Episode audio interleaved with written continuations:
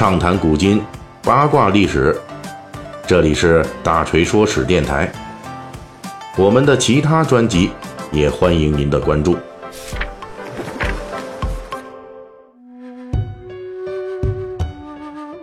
呃，咱们这个《水浒细节解密》哈，又迎来本周的这更新了。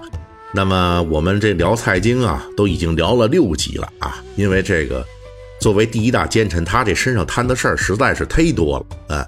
上一期呢，这个咱们就提到说，这蔡京呢，为了权力，他是倾尽所有啊，最起码是做人的廉耻都不要，也跟自己的儿子啊，还有自己的亲兄弟都能撕逼撕得很厉害。那这样的蔡太师，他这争命得来的权力哈，那到底是怎么使用的呢？本期这大锤说史，我们就跟您聊这个事儿。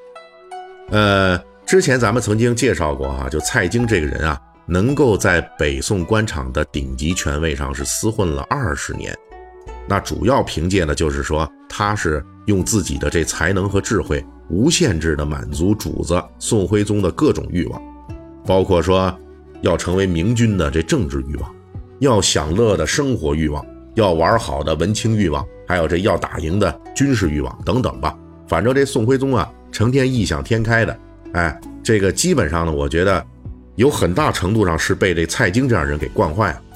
总之呢，就是他觉得自己无所不能啊，我要实现的愿望，那蔡京一概都竭力去应承，并且是想各种办法找人找钱做这事儿。总之就是各种满足。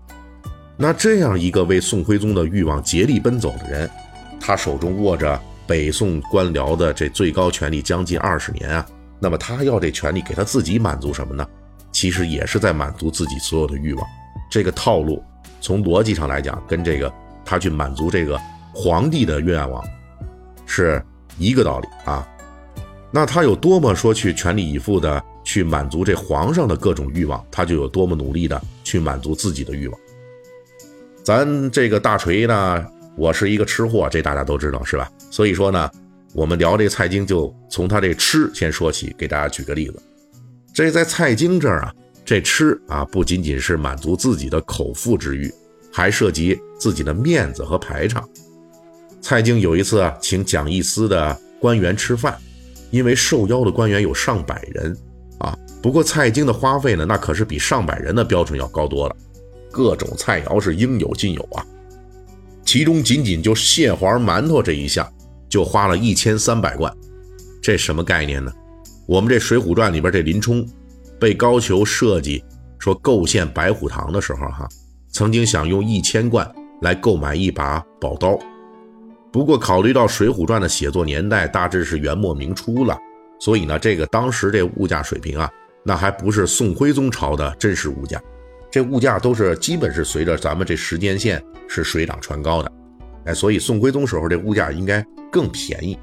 那从真实的历史资料的角度来看呢，那时候啊，一个中等的财产大约是八十到一百二十贯之间。那蔡京请客这一道点心就花了十倍于这个数目的这么一个呃价格啊。那当然了，在蔡太师那儿呢，这个。这样的换算是不会纳入说考虑范围的。宋代的这房间就流传，说蔡京考自己的孙子啊，就问他们：“哎，咱们吃的粮食是怎么来的呀？”这孙儿们商量了一下，最后总结出两派观点。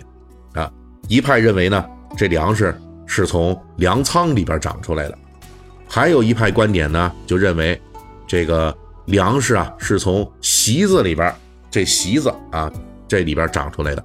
那就没一派是靠谱的。那这样的回答呢，也诠释了什么叫有其父必有其子啊，就是这帮孩子就根本不知道这粮食是怎么出来的。宋人的笔记还记载，这蔡京家败以后，有人从市面上买了一个他们家的妾室，一个女子。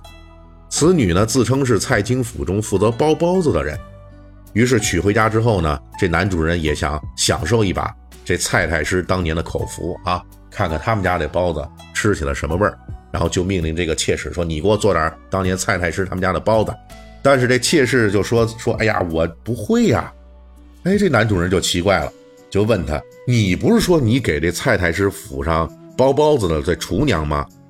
然后这个妾室就回答：“呃，她确实是包包子的。但是啊，这蔡京府邸包包子的那是一个团队啊，人数众多，是各司其职。这个女孩呢，她只是负责这包包子这团队里边的，专门负责那个捋葱丝儿的这么一个环节啊。您想想，也就是说，这当年啊，这蔡京府邸上这厨房用人就多达上百人之多，这个能顶得上现在的一家这个大型的这个酒楼了啊。所以这厨娘的这番解释啊，也说明了老蔡当年的穷奢极欲。那仅仅就这么一个吃就如此奢侈，你想想，那他。这个只是老蔡用权力满足的一个小爱好而已，在用的方面，他也是丝毫不含糊。比如说，蔡京他喜欢用名贵香料来接待客人，呃，那种就是售价这一两起码得两百贯，两百贯啊！这蔡京这宴客的时候，每次就得烧掉几两半斤的啊，这得多少钱？这也是非常寻常的事情。至于住，那就更了不得喽。蔡京原来在汴京城里边就有一座御赐的宅邸，规模已经是很大很奢华了，号称叫东园。后来呢，宋徽宗为了表示恩宠，又赐给他东园附近的一大片土地，让他再弄一个西园。于是蔡京呢，又建起跟东园一般雄壮的这个宅邸来。而且除此之外，蔡京还在杭州建有豪宅，啊，不仅是规模大、档次高啊。那还是在风景秀丽的地段。至于财，这个蔡京这样的排场，那必然要尽力搜刮了。后来这北宋遭到金兵入侵的时候啊，一时间这个大批官宦就逃离汴州，前往杭州。那蔡京家也在其中啊，赶快跑吧，跑到咱杭州这湖景房，对吧？面对西湖，咱这个先躲躲。当时这蔡京呢，搬家呀。就需要动用大船来运输，才能把金银细软都运到杭州去。到了蔡京彻底被宋徽宗、宋钦宗父子抛弃的时候，这朝廷要拿他们老蔡家问罪。这蔡京啊，赶在朝廷的查封令下来之前，紧急收拾了四十担金银宝货，寄存在了浙江海盐的蔡家宗族那里。本意呢是说，等到风头过了之后，哈。再继续用这批宝货东山再起，可是后来呢，蔡京这一家被收拾的比较彻底，这批金银宝货也就自然无人认领了。于是，据说海盐蔡氏就将这批财产是据为己有，于是就一瞬间啊，这家子就秒变南宋的巨富之家。从这个暴发户的速成故事就能看出来，蔡京在当时确实是捞了好多呀。蔡京的这种无限制满足自己贪欲的搞法，自然是搞的是官场乌烟瘴气，民间怨声载道，以至于在北宋即将灭亡的年代里边，民间已经开始流传“打破桶泼了菜，便是人间好世界”。这个“桶”实际上就是谐音“铜”，也就是铜罐，而“菜”呢，就是取的同音字“蔡京”的这个“菜”。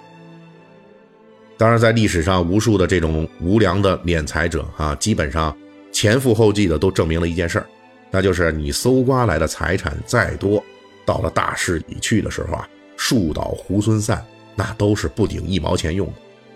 钱乃身外之物，生不带来，死不带去的，那关键时候也不起作用。蔡京也是如此。到了靖康元年，北宋马上都要玩完了，这蔡京呢也先走一步了，他被朝廷一路贬斥。越贬越远，最后给弄到了海南岛去了。在这一路上呢，所有的商家只要是听说，哎呦这一行人是老蔡家的，那没有人肯卖给他们一口吃的。你别管给我多少钱，我都不卖。蔡京到了这个时候才知道，哀叹一句啊：“我失人心，竟然到了这样的地步啊！”那当然了，你到了这个地步的时候，什么后悔药也挽救不了蔡京和他所效力的北宋王朝了。不过，作为北宋末年第一奸臣，蔡京除了利用手中权力无节制地满足自己的私欲之外，还做了一件破坏力更大的事儿。这什么样的事儿呢？对不起啊，大家，咱们蔡京这事儿还得跟大家再讲一段啊，因为他实在事儿太多了。所以下一期的《水浒细节解密》，咱们还得继续聊这个蔡太师。本期大锤就跟您聊到这儿，喜欢听。您可以给我打个赏。